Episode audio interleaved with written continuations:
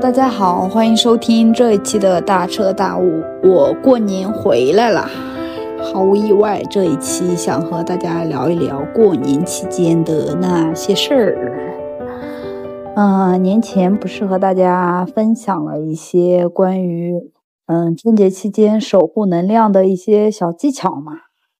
但是我发现，当我和大家唠完嗑，然后也做足心理准备之后。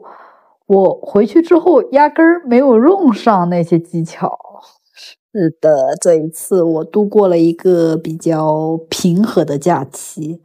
也相对是帮我充好了电吧，全方位的感受到了温暖和家里人的爱，然后充好电回来上班了。因为这次回去，爸妈没有吵架。就比较和平，然后爷爷奶奶也没有吵架，家里面基本上没有特别大的冲突吧。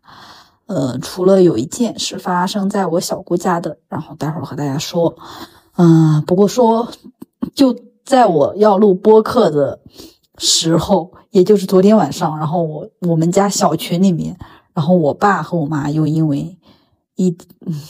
应该是说微信文字的聊天总会有一些。误会和歧义，然后在人的情绪敏感的时候，然后就很容易误解，然后就因为这种误解，然后呃争吵了几句，然后我爸又说话很难听，然后我妈退群了。说实话，我我都想和大家聊一聊这个家庭群里面的进进出出的那些人。真的，我家里面我我所在的每一个家庭群，然后几乎都有人。呃，出去了，然后再进来，然后进来了再出去，再进来，总之就是这种进进出出的状态，很难有不争吵的时候。唉，也不知道我怎么是天天怎么面对的都是这么不和平的呢？唉，好，不和大家说这些了。总体来说，就是过年期间还是比较好的，然后没有让我觉得。呃，特别累，然后特别辛苦，然后基本上都是比较平稳的，每天也很放松。家里面人也没有对我说一些特别扫兴的话，好像也有，但是不多。只不过因为年前我和大家呃聊完了之后，也稍微有点心理准备吧，所以就是当他们说出来那些话的时候，我也没有特别多的情绪。嗯，就是像当他们说出那些话的时候，我的反应就是。哼，小样，然后被我猜中了吧？我就知道你要说这些，然后看我怎么和你应对。呃，基本上就没有什么情绪，就有那种局外人的感觉。你被我猜中了，我就知道你要对我说这些话。嗯，另外呢，也是因为我对他们关注的事情相对来讲都比较 peace 的状态，就是我自己不是特别呃。在意或者是接受了那种状态，例如呃逐渐变大的年龄呀，然后呃也有点变老了呀，然后再包括就是这种单身的状态呀，他们催婚呀，然后这些事情就是在我这里，我呃已经认定它就是一个事实了，我已经接受它了。呃，我如果我是一个比较坦然的状态的时候，他们。嗯，在讨论这些事情的时候，我就能够比较呃平和的去和他们探讨这种态度，去和他们去聊，而不是抗拒。嗯，其实前去年也不是说前几年吧，其实去年我是有过那一段的，就是自己对这些这些东西很在意，然后也比较敏感。当他们一提这件事情的时候，就会莫名其妙的戳中我那种焦虑的神经，然后我就。呃，突然间暴躁，所以就没办法去很平和的沟通这些事情。但是现在反而，呃，我平静之后，我对这些事情看淡或者是接接纳之后，我就不会去很抗拒的和他们说这些这些东西了。然后反而是这种平静以及没有情绪，也能够让我。在这个春节期间，能够观察到更多的细节，然后也产生了我呃自己的一些感受和想法，所以今天就和大家聊一聊春节期间我看到的一些呃事情，或者是我家里面发生的一些现象，然后我嗯对此产生的一些呃感受啊和看法，然后大家就姑且当做听故事或者是看电影吧。嗯，我呃我这次和大家聊，然后因为就是家里面的事情，然后比较发生的也比较多，也比较细碎。呃，我总体上我就从几个视角，然后带大家一起感受一下，然后你们也可以。呃，从这种视角去看看你们家里面人是不是也是同样的一种状态，或者是你和我的感受，然后能够有共鸣的话就更好啦。呃，首先就是看我，呃，从我是从不同年代的这个，呃，也不是说不同年代吧，应该说不同的人物角色。首先就是我，呃，爷爷奶奶他们这一辈的老年人，然后就是我父母的那一代的人。然后这是我相对来讲就是直系和呃间接系的 两代比较亲的人，然后另外嗯最后一部分就是我家里面的其他人，也就是大家呃通常说的亲戚，但是呃因为我和我家里面还是比较亲的，就没有那种亲戚的概念，所以就是我姑且就称为其他的家人吧，所以就从这三个呃人三三类人物的。视角，或者是和我关系的，我和他们之间这种关系的一个分类，然后和大家嗯聊一聊，就是我在过年期间，然后和他们发生的一些连接也好，或者是我自己呃看到的一些嗯和过往不同的一些感受吧。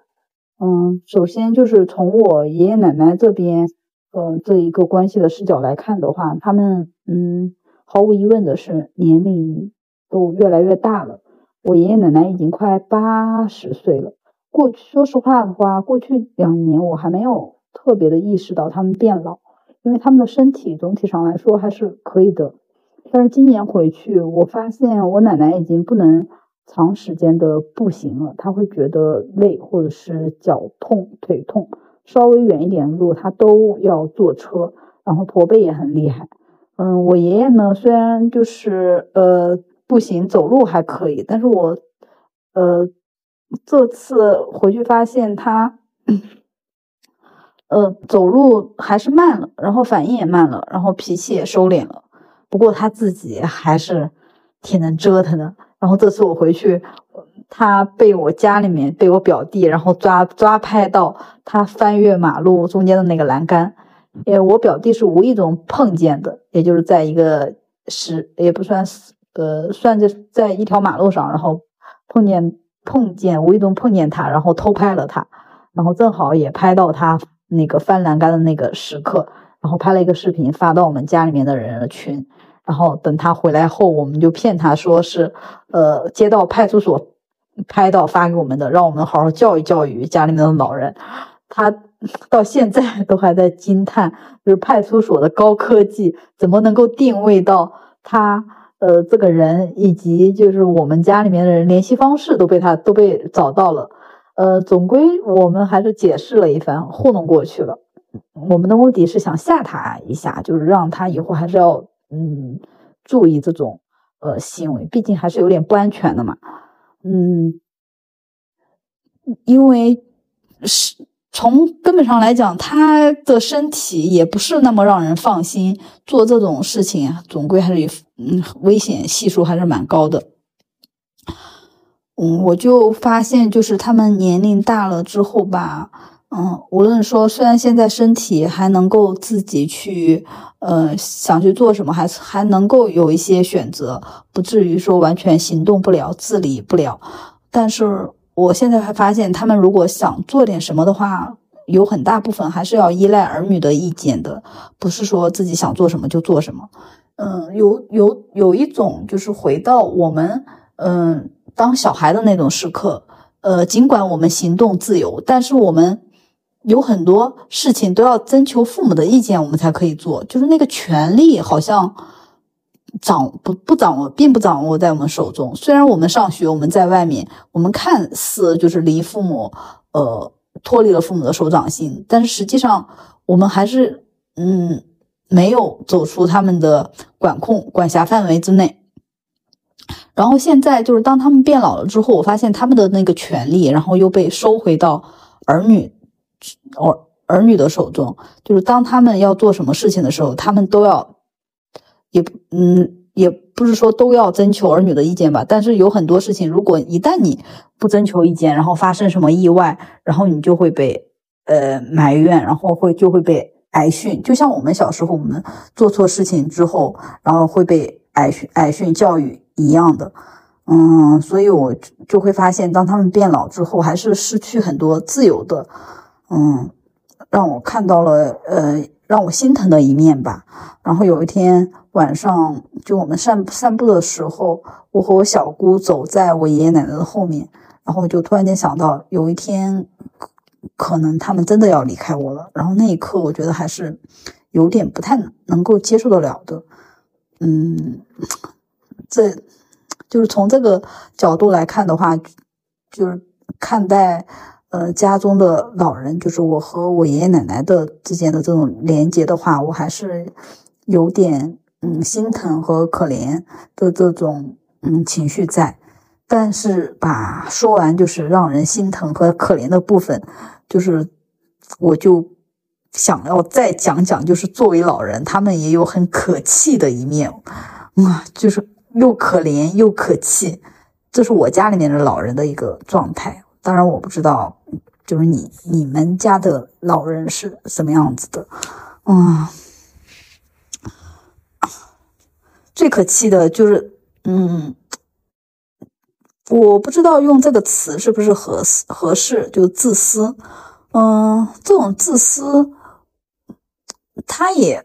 我不知道，可能是他们的。思维受限，还是说，嗯，真的格局不大呢？我不知道大家的爷爷奶奶、姥爷姥姥是怎么样的。就是在我眼里面，我还是有对比的。就是我爷奶和我姥姥姥爷他们的性格差别还是特别大的。嗯，他们四个人要说的话，就是在我看来，只有我姥姥的格局是最大的，然后也最受人尊敬，因为他，嗯，完全摆脱了他所。受限的那个教育，嗯，当然不能说完全摆摆摆脱了，毕竟他的那个教育也是他上一辈的长辈，尽管他也没有上过很高的学，也就小学毕业吧，嗯，但是他的观念呀，还有看法呀，嗯，都很有大家风范的那种感觉，嗯，就他，呃，我姥姥有哦。好几个女儿，但是只有一个儿子。但是他从来不偏心任何，完全也不能说完全，只能说百分之九十九的不太偏心任何人。然后非常的替儿女考虑，嗯，就是在大事遇到大事不慌不乱，然后也很有前，就做的决定也很有眼光，很有前瞻性。而我奶奶还有我姥爷，啊，都是。呃，包括我爷爷都是有点非常偏心的人，这个就有点那种呃小家子气的那种人。就像我姥爷偏心我小舅，他的女儿付出很多也没有用。然后我奶奶呢偏心我叔叔，其他人付出再多也没有用。就是在他们的眼中，嗯，他们偏心的那个人就是百分之百就是最好的。我就是要把所有的都给到他们，然后也。不太能够听到其他儿女的话和声音，以及他们的需求。嗯，而我爷爷呢，虽然就是这种呃偏心不明显，但是他对所有人都嗯感觉都都无所谓啊，都不感冒。他所以他就是一个有点呃自私、享受型，有点呃享乐。呃，说好听点就是嗯。呃，用外人的，如果呃你和他呃认识他的话，你会感受到他好像不太会替别人考虑，他也不心疼他的儿女，对儿女总是有很多的要求，然后很多的不满，因为他总是会。向儿女去说他过去的受的苦呀，然后过去遭过去的遭遇有多么困难呀，然后现在，然后他要去过那种很享受的生活，然后以及要求儿女，呃，去给到他们，嗯，很多的，嗯，提很多的要求，然后给到他们，让儿女去满足他，认为现在他的所有的需求都因为过去所受的苦难而应该被满足，但是从来不理解就是儿女的不易之处，然后也总想有人恭恭敬敬的去伺候着他。其实，呃，按我现在的观念来看的话，我是认为，就是过去父母在小时候受到的苦难，并不是儿女所带来的。然后你也不能因为，嗯，过去所过去的遭遇以及那个年代所带来的一些，嗯，苦难，然后你把这个，呃，不说责任，或者是说，嗯。还债就让儿女来替你去偿还过去的那个时代所欠下的债，然后让儿女来背负吧，就感觉对孩子有点不太公平。嗯，尽管就是在我嗯，在我们通常的那种意识里面，孝敬父母也是应该的。嗯，我也认同，但是我 不喜欢就是这种用这种观念来去绑架。我希望的，或者是说我向往的那种父母与孩子之间的关系，都是相互考虑的，然后也是互相支持的。但是我爷爷奶奶好像都不太属于这一类。嗯，我爷爷嘛就不说了，就是我刚才那个，他根本就不会理解，就是儿女的一些困难，他总会觉得就是儿女，嗯，生在这个年代都很容易。但是实际上，嗯，包括。呃，我们和我我父母那一代，我就觉得我们这每一个年代都有每一个年代的不易之处吧。但是我爷爷他就是很局限在就自己呃自己的思维，他总会觉得就是你再苦再难，然后也不会有我们那个年代难。然后你们现在怎么怎么怎么怎么，啊，总归就有他自己那个种狭隘的呃思想在。嗯，所以嗯，从我。爷爷奶奶和他的子女的相处当中，我看不到太多父爱和母爱的部分。我想这也是为什么，就是他在他的儿女面前，嗯，不太能够得到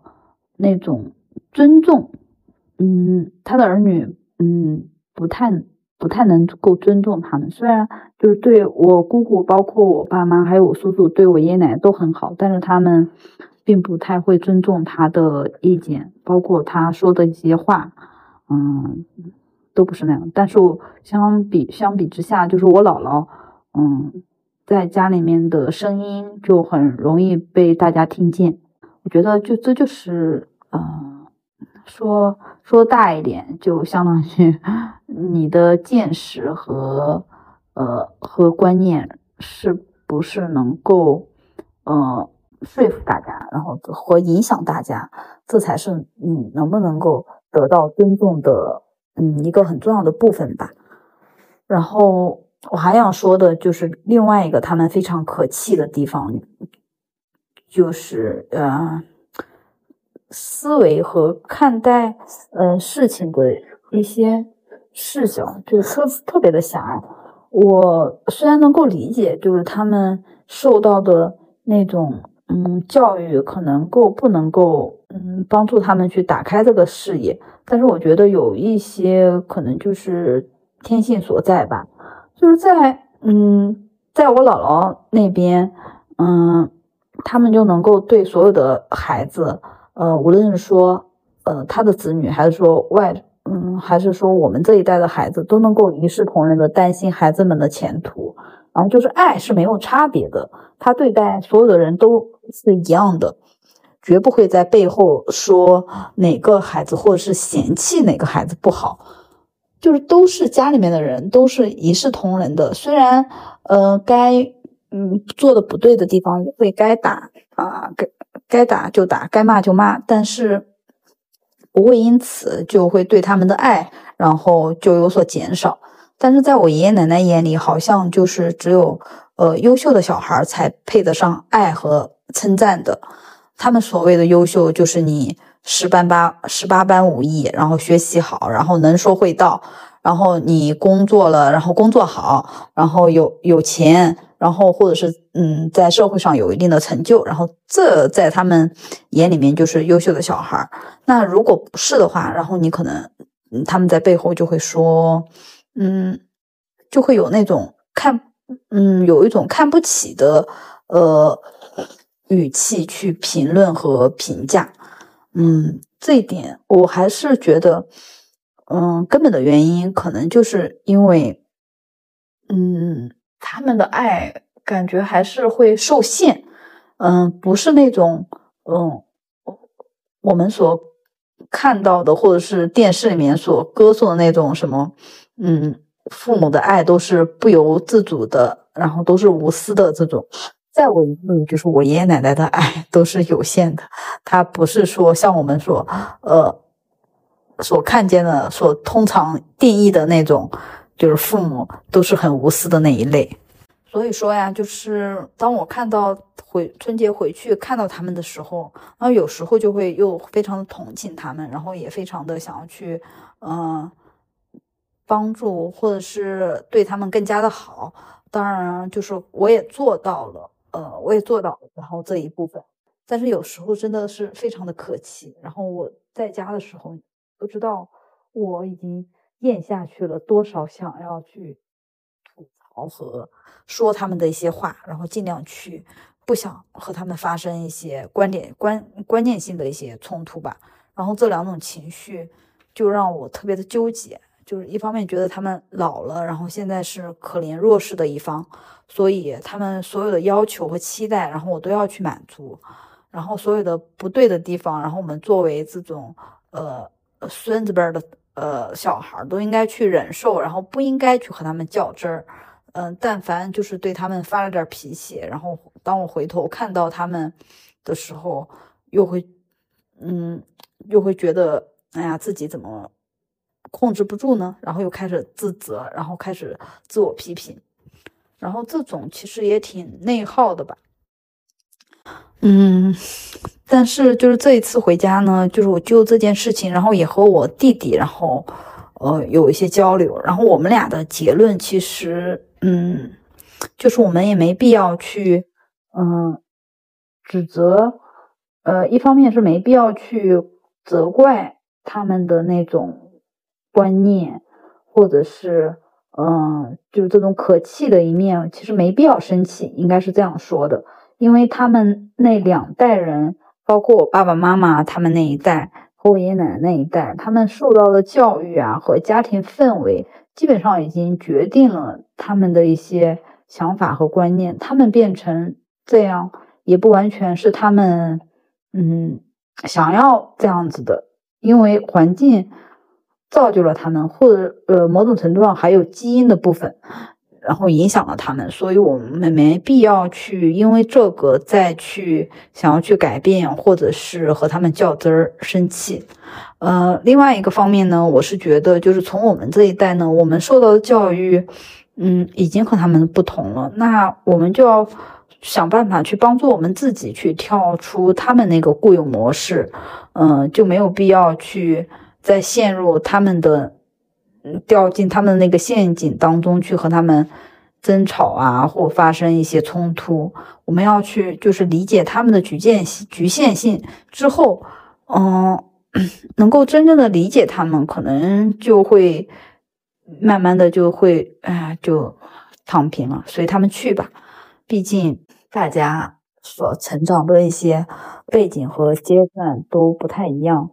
嗯，就能放则放。没有必要去上头和发脾气，即使我们真的上头发脾气之后，也没有必要过于自责。然后只要去及时的缓和关系，毕竟还是家里的人，只要不上升到嗯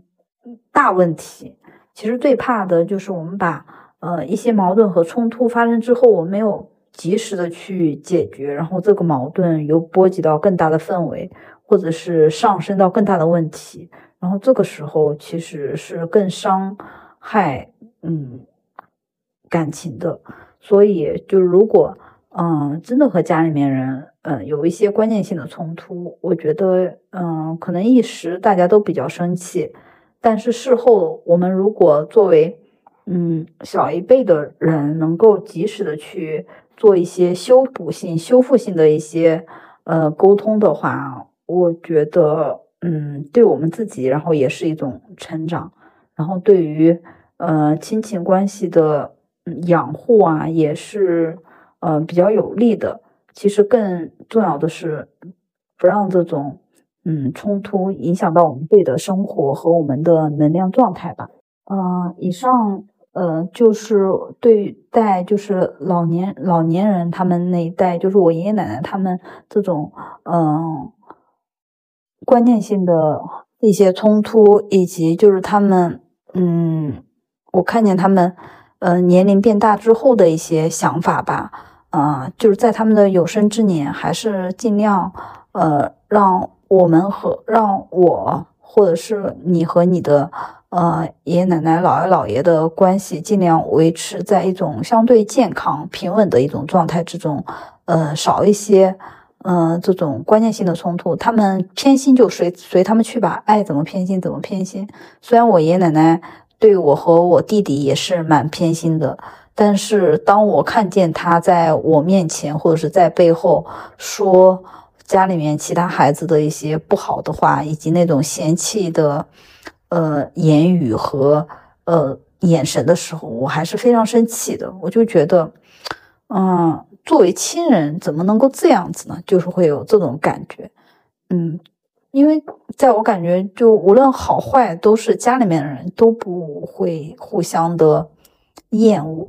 啊，总归就是有时候会有情绪上头的时候。但是这次吧，我回来想了想之后，其实没太大必要。他们那样就随他们去吧，只要他们那种声音和呃行为不影响到家庭的和睦，都 OK。然后呢，就是在呃聊聊，就是我和我父母他们那一辈人的嗯。关系，或者是他们那一辈人，我看到的一些现象，我自己的感受吧。啊，这次就是回去之后，我最大的一个感受就是，我逐逐渐的，好像成为了就是我父母他们那一辈人的精神支柱。呃，也不能说是每一个人完完全全的精神支柱，但是好像是在他们。某一个部分，然后起到了一些支撑性的作用，然后有很多事情他们开始依赖我，或者是换句话说，嗯，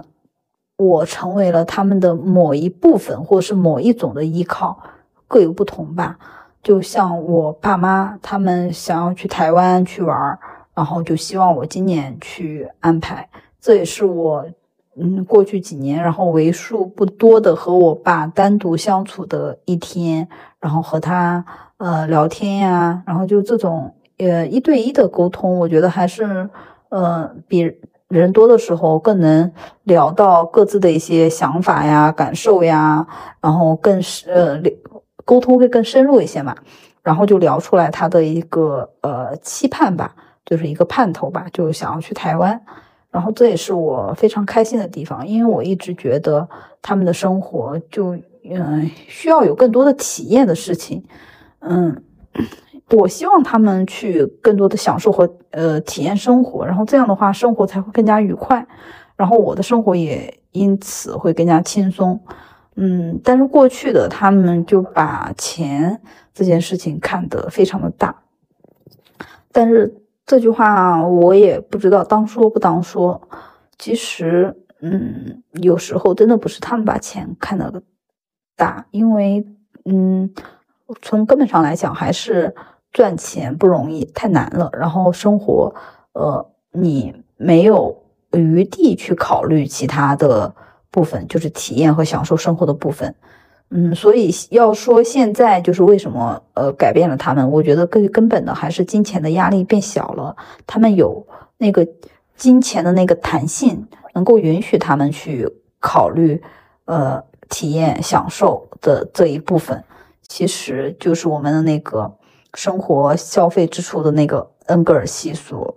呃，应该是变高，呃，应应该是变低了，就是我们最呃必须必须的那个支出。生活，呃，吃饭的那个部分啊，或者是其他必须的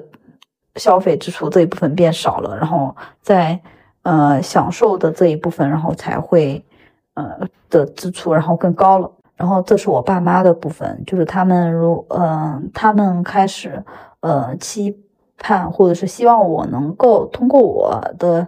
这种呃帮助也好、支持也好，能够带他们去探索，或者是看到呃世界更广阔的部分吧。然后再例如的话，就是我小姑，嗯，她基本上三十年都嗯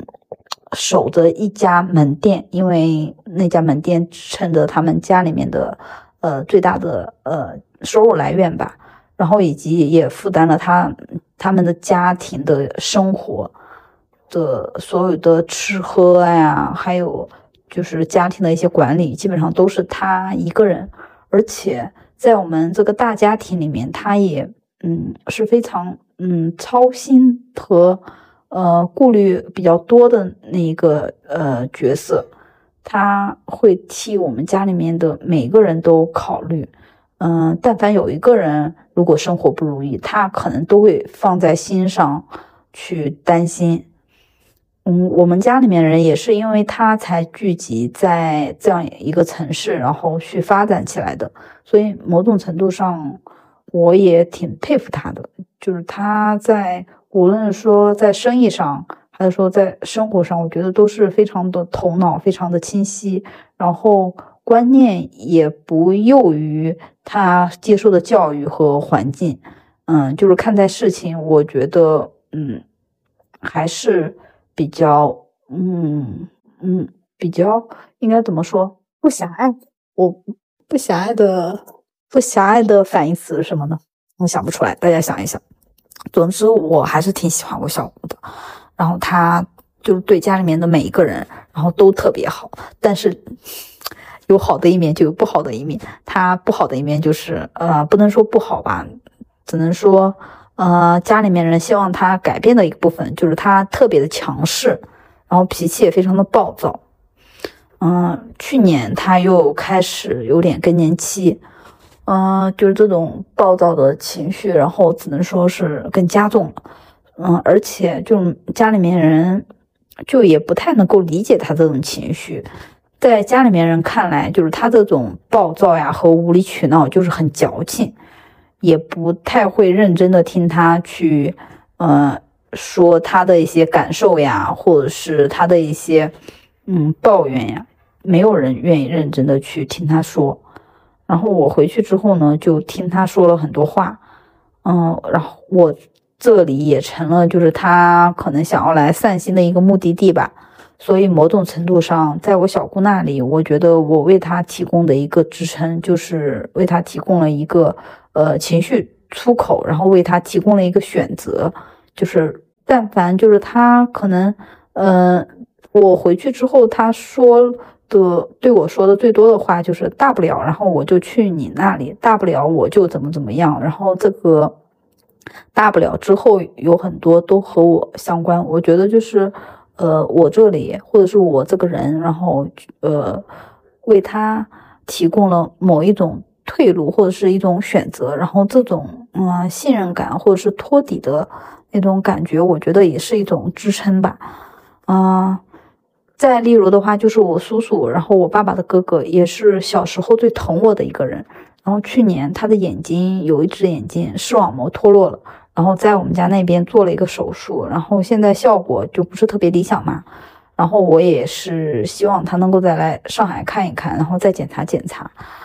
就是看一看有没有更好的一些治疗方案，或者是呃改善的一些嗯手段吧。就是这些事情，当我不由自主的开始去担心、去想的时候，嗯，我就那一瞬间我就感觉好像我。嗯，真的不再是一个小孩子了，就觉得我在为家里面的这些人提供，嗯，各种各样的呃支撑，就是看，就是不同的人有不同的需求，然后不同的需要，然后可能说在不同的人面前，然后我都能够呃提供我的力量，让他们能够有一定的安全感，然后在我这里能够找到一定的安全感。嗯，类似的其实就是还有很多，就是需要我去关注和张罗，所以给我的感觉吧，就是他们确实在变老，然后我自己也真的在逐渐的步入成年人的那一列。就长大这件事情，好像嗯，不是一瞬间的，也不是说年龄这件事情，嗯，就是他好像是一个平衡，就是他一一家里面，然后这个人有一部分，然后在变弱变老，然后这种弱和老，然后就呃会推动你长大的一个速度。嗯，所以如果他们现在真的还是非常的，嗯，不需要我，那可能我还是，呃，这种孩子气啊，或者是说不成熟的状态会持续的更加久一些。然后，呃，所以从这个角度来讲，就是能量是守恒的，就是家里面的人这种能量也是守恒的。嗯，如果是每个家庭的一个战斗力是，嗯，一百分的话，当父母或者是嗯，长辈他们提供的战斗力在变少的时候，然后我们就可能需要去把那另外的变少的那一部分战斗力要补充上去，那就会加速我们长大的这一个速度吧。那最后一个部分呢，就具体和大家聊一聊，就是我这些嗯七大姑，嗯，或者是他们家里面的人，这些呃，我直接的。这种亲人们，他们小家庭里面各自的一些发生的一些事情和遭遇，然后以及过年期间我看到的一些嗯场景和发生的一些事情吧，然后也给我带来了一些嗯新的一些想法，然后和大家也分享和聊一聊。嗯，我最大的感受就是，嗯，家家有本难念的经，真的是各有各的不容易吧，虽然。嗯，我有时候真感觉，哦，我有时候看见在网上，然后感觉大家有很多的家庭都非常的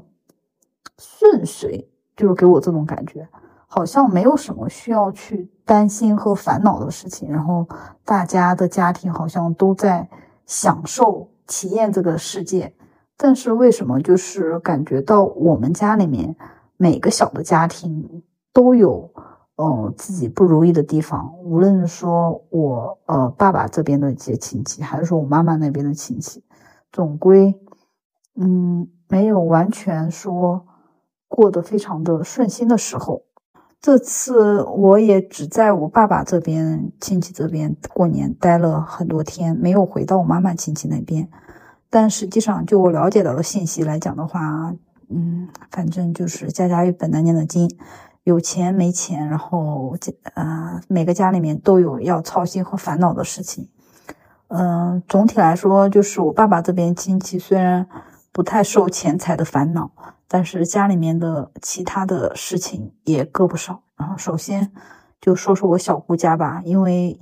这次春节的吵架节目就是他们家上演的，其他家今年过年都还算和平。我小姑和我姑父，然后大战了三个回合。我离开的时候，他们还没和好。然后事情的起因呢，就是我表弟，也就是他们的儿子，然后和我姑父之间的冲突，也就是他们父子之间的冲突。嗯，我姑父的，呃，是我姑父的弟弟，呃，说了一些不该说的话。然后他问我表弟的大学是花钱上的还是考上的。啊，总归这我不不是当事人，我不知道他问这句话的一些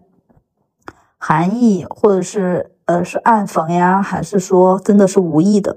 我无从判断。但是这句话就呃让我表弟非常的不爽，所以过年嗯他因为这句话就不爽，然后他就在他们家庭群里面说了一些不该说的话，嗯就很不给面子嘛。然后我姑父就觉得。嗯，太不懂事儿了，然后太不给面子了，然后他们两个人的矛盾就升级了。我小姑知道了这件事情之后，呃，首先的感觉就是护他的孩子，然后护崽子嘛，他的暴脾气就怎么能够受得了？就是其他人，然后呃，这种讽刺他的儿子，然后说这种话，所以不仅加入了战争，然后还去质问，嗯，就是我姑父的弟弟，也就是去质问他的，呃。婆家那边的亲戚，然后彻底就是这种父子之间的冲突上升为家庭的冲突。其实我呃这件事情让我就是回关到我小家庭的我父母之间的冲突之前发生的一些场景，嗯，其实很多时候也是他们俩人的冲突，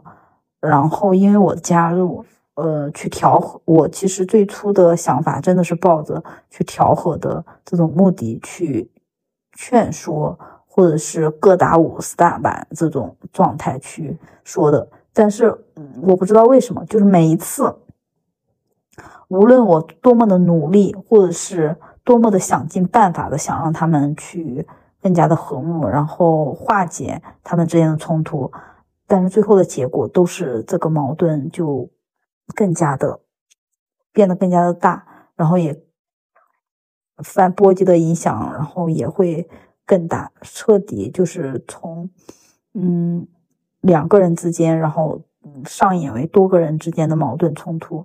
所以这次呃局外人的视角就让我感受到，无论是说父母之间的矛盾，还是说呃这种父子之间的，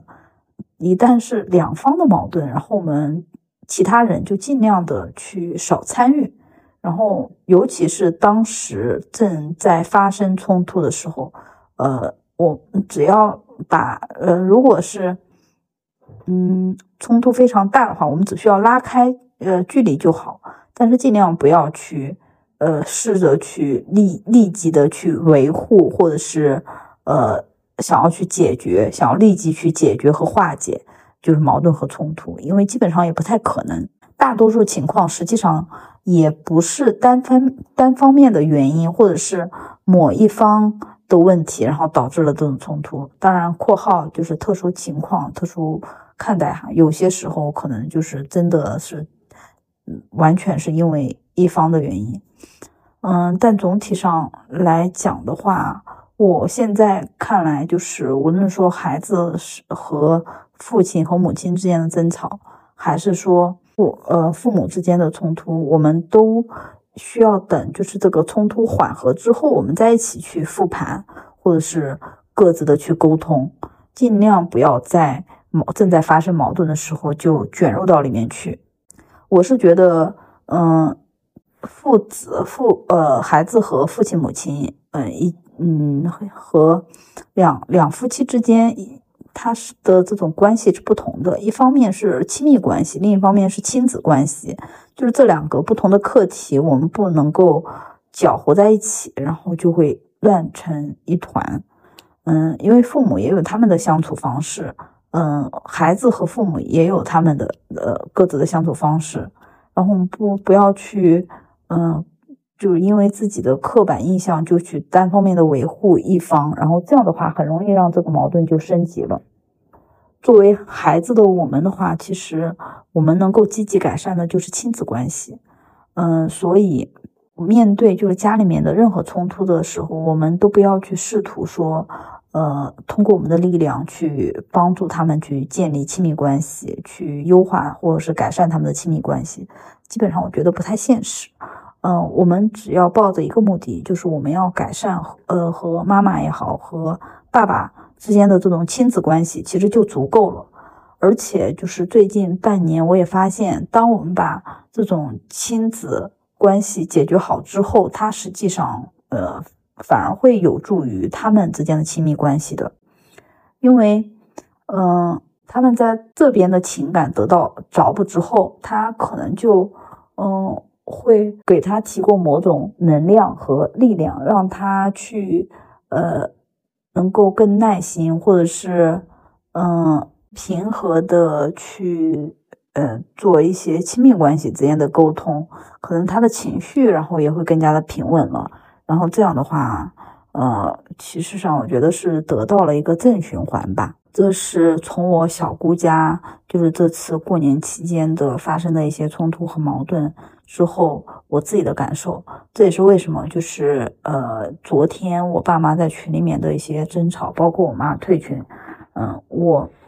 一句话也没有说，嗯，我就是那种，虽然我看见他们的聊天，嗯，之后我非常的不爽，然后我也不开心。然后我觉得就很无奈，然后又有点叹气，但是我还是忍住了，我就嗯没有对他们任何一个人说任何话，我就是觉得你们的矛盾你们自己去先解决吧。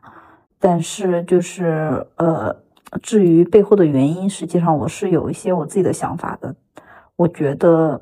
这些想法也只能等到事后再和他们去沟通，因为当时他们都在情绪当中，你其实和任何一个人说都没有意义。他每一个人都会觉得你在帮另一个人说话，反而会加剧这个冲突。我这一次就忍住了，嗯，尽量不要想着去。嗯怎么说呢？就是僭越去想要去帮他们维护亲密关系，我觉得不太可能。然后我们能够做的就是好好的去改善亲子关系就够了。然后这是我们的呃课题和责任。嗯，至于亲密关系，那是他们的课题和责任。然后再说说我大姑家吧。嗯，他们家实际上最近几年都是我们家里面的重点关注和讨论的对象，因为主要的原因是他们家现在有一个脑瘫的呃小孩儿，也就是我表姐的女儿。我表姐呢是我大姑的独生女啊，前年离婚了，然后带着一个女儿，然后这个女儿就因为就是先天小脑没有发育好，所以现在没有办法走路，呃，站起来也不行。然后讲也没有办法讲话，然后咀嚼功能也受限。现在快八岁了，然后表姐就天天在家照顾她，带着做康复。然后我大姑呢就负责照顾他们全家的呃起居和饮食。我大姑现在已经也快六十岁了，所以目前这种情况感觉就像他们一家深陷一个呃泥潭当中，然后往前走的路。然后你根本看不见，说是会有变好的那一那一个希望在，基本上感觉越往前走就会越艰难，所以大家都很担心，然后也很想去想办法去看，呃，去能够提前的去做一些准备，因为如果再继续这样的话，就是不仅会耽误我表姐的人生，然后我大姑的身体会吃不消。嗯，那未来可能会越来越难，然后就不得不让人去想要去未雨绸缪嘛，因为他那个呃小孩治已经治疗了几年也没有效果，家里面人就希望能够让我表姐出去工作，不要因为嗯这个孩子呢就耽误自己的人生，但是我我姐呢她就想要继续。嗯，所以就是因为这个意见的一些不同，然后也导致嗯一些沟通的一些不愉快吧。但是无论怎么样，就是目前，所以说呃一方都不能替当事人，任何意见都不能够替当事人决定，所以现在目前都处于一种无解的状态，大家都发愁。实际上说的。我想要今天想要和大家聊的这个问题，并不是说怎么样去解决，我也没有什么好的办法去帮他们解开目前的死结。但是就是回过头看的话，我这次嗯，就因为和我小姑还有我表姐就聊到了他们，呃，我表姐当时结婚和离婚的一些事情吧，以及现在为什么就自己一个人带孩子，这些都是呃。怎么发生的？呃，什么样的原因导致了现在这样的一种，嗯，很难以解决的一个状态？真正想和大家聊的是这一些。嗯，首先就是我表姐结婚后，他们的生活状态基本上就是住在娘家，也就是我大姑家。嗯，因为这个点呢，他们婆家就非常的不乐意。但是我表姐呢，就说她她适应不了和她婆家那边人一起生活，然后呃吃住都不习惯。然后我大姑就在她住的那栋楼上面就买了一套房子，她内心就非常希望，嗯，她女儿就在身边，然后不希望我表姐离开她。所以呃，我只不过大家都没有说破而已。他在我看来，我大姑就希望招一个入赘的女婿。能够，嗯，希望是，呃，有才，然后，呃，而且就是又听话的那种啊。总归来讲不太现实，嗯，有才的人总归都是有自己的想法的，不会说完全就听你的，嗯，但这就是后话了。但实际上他们结婚后就很快生了孩子，因为要照顾孩子呢，也没有去他们那买，嗯，他们那也没有单独的去住他们那套房子，基本上婚后就和我大姑生活在一个呃一套房子里面。因为生活在一起，所以很多事情我表姐都会和我大姑商量，然后很多事情也是我大姑帮她去做决策，就不无论是大事小事，我了解到的就很多呃细微的一些事情，然后基本上我大姑都要参与去做主，而不是他们夫妻两个去商量，所以可以看见的场景就是我表姐结婚后。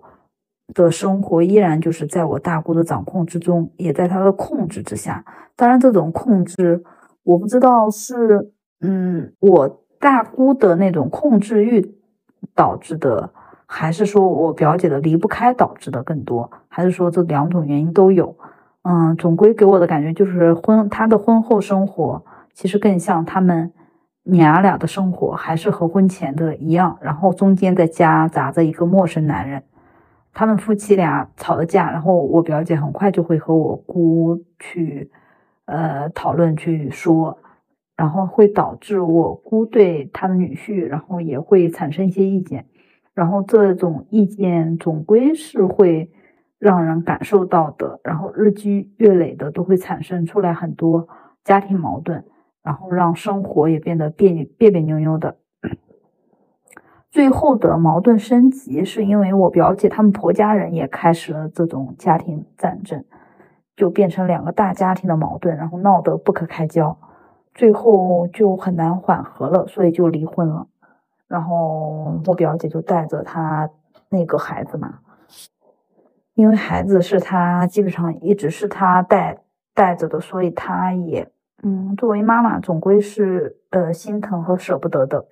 实际上。嗯，就我和我表姐沟通，他们在婚前已经产生过一些矛盾了。嗯，他们俩当时就没有磨合好的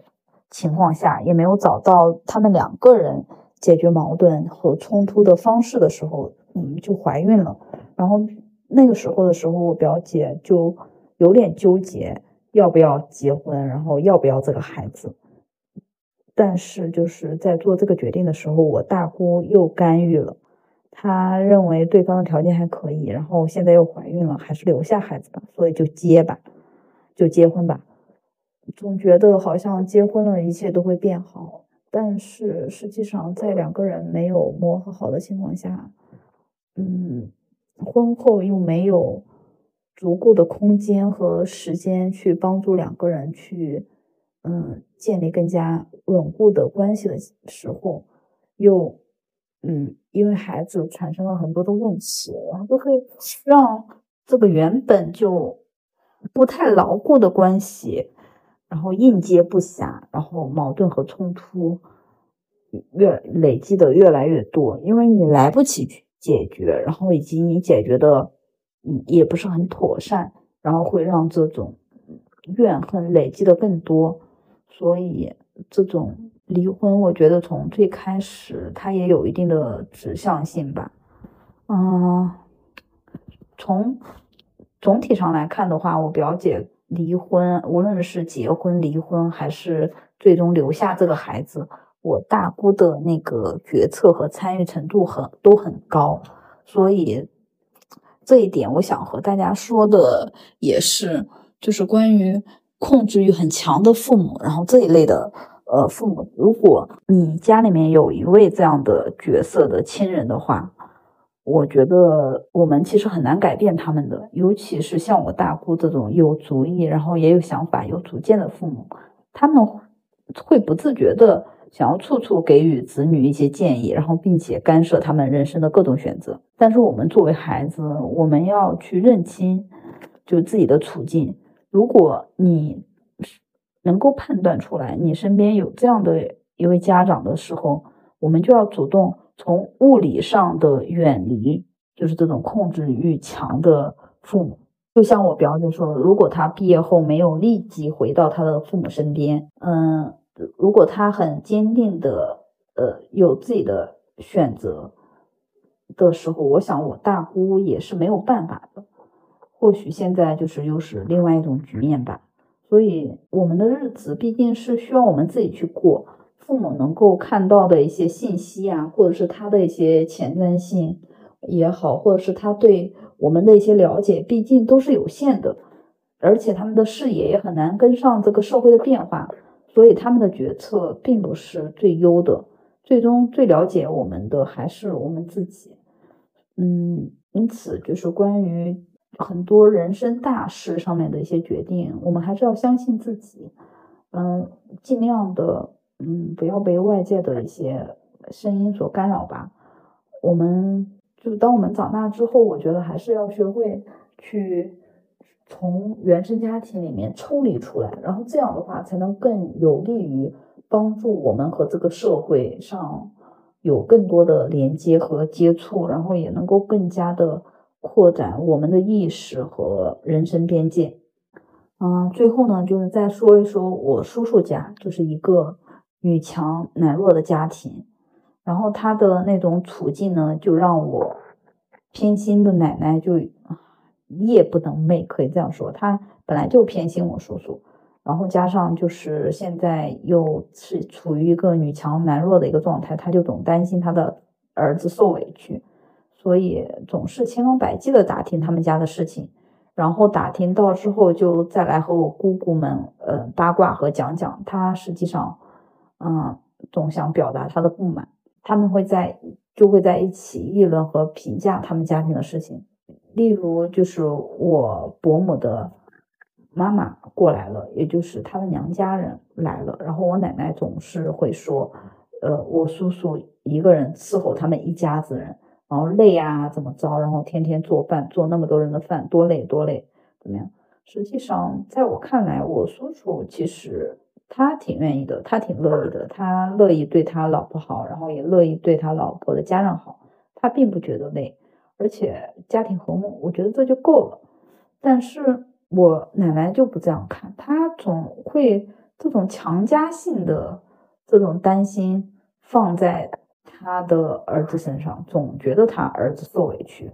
然后总在背后说一些不该说的话，然后这些声音。东传西传，然后最后如果传到了他们的小家庭里面，这反而会让他们的家庭会让他们的家庭产生矛盾。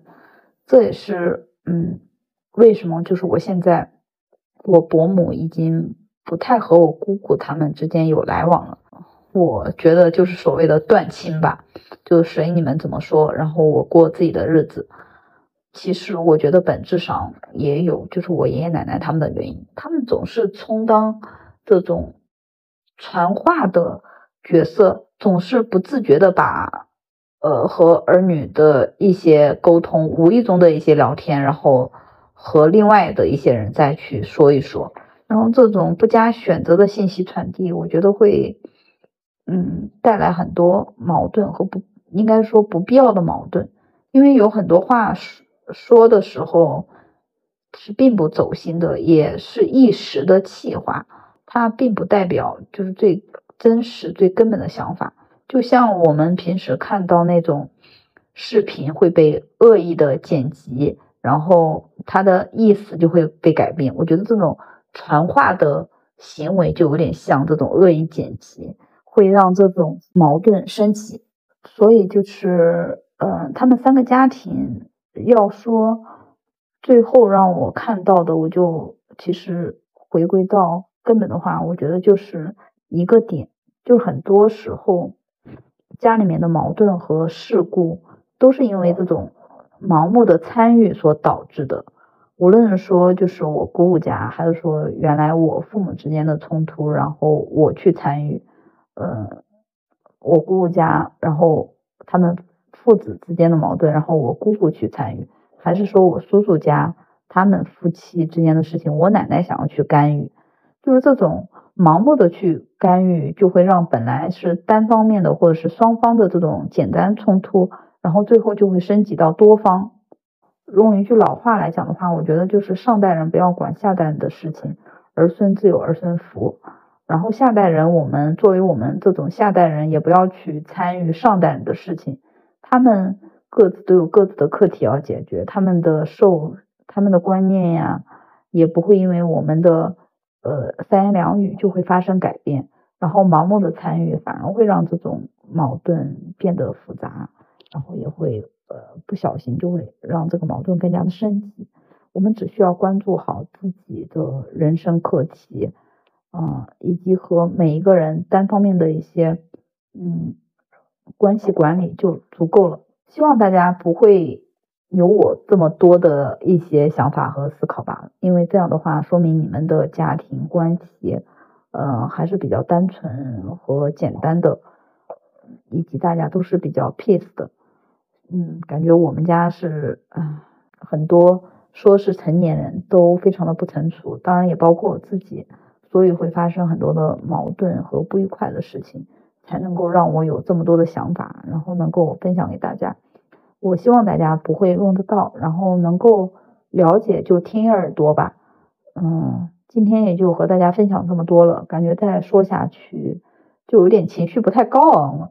本来本来这个年过得还可以，但是为什么聊着聊着感觉都是相对比较负面的信息？希望你能够从中听到一些对你有用的东西，而不是呃被这种我这种描述的这种负面的语气所影响。我希望大家能够。都能够拥有一个比较和睦的家庭，一个互相取暖的火堆吧，相互支持，然后相互温暖。然后今天呢，就是关于这些故事，就和大家分享到这里。那我们就下期见啦，拜拜。